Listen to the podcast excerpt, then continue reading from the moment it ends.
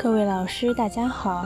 今天给大家分享的文章来自于《中国临床新医学》，文章的题目叫做《加速康复外科理念下无管单孔胸腔镜手术临床应用的现状与进展》。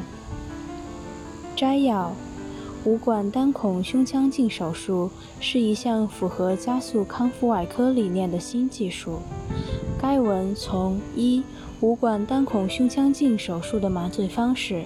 二、五管单孔胸腔镜手术在肺大泡切除、治疗手汗症、肺组织活检、亚肺叶切除、肺叶切除及纵隔肿瘤切除中的临床应用。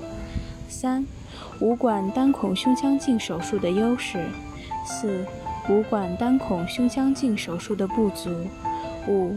五管单孔胸腔镜手术的展望等几个方面，就五管单孔胸腔镜手术临床应用的现状与进展进行综述。